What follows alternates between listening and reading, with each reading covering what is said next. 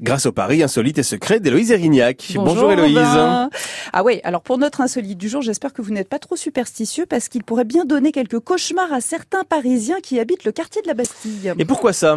Mais on peut déjà parler de la prise de la Bastille, 14 juillet 1789, et de sa centaine de morts.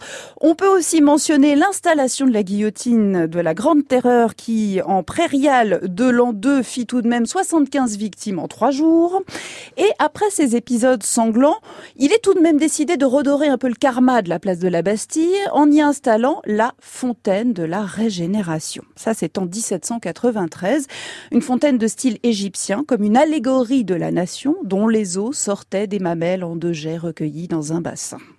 Sous le Premier Empire, il est question de créer une encore plus grande fontaine qui aurait la forme d'un éléphant. Mhm. Les travaux sont entamés, mais seule une maquette grandeur nature, 15 mètres de haut, tout de même finit par être installée sur la place. Guerres et révolutions ont raison du projet. Que faire alors de cette place de la Bastille? Eh bien, c'est le roi Louis-Philippe qui décide d'y ériger la colonne des Trois Glorieuses, en hommage à la révolution de 1930 qu'il a amenée sur le trône. Il est aussi décidé que les caveaux, initialement destinés à accueillir les canalisations de la fontaine éléphant de Napoléon, accueilleront les dépouilles des 504 victimes des journées révolutionnaires. Or, Certains de ces corps sont alors enterrés dans le jardin de la Bibliothèque nationale, au Louvre.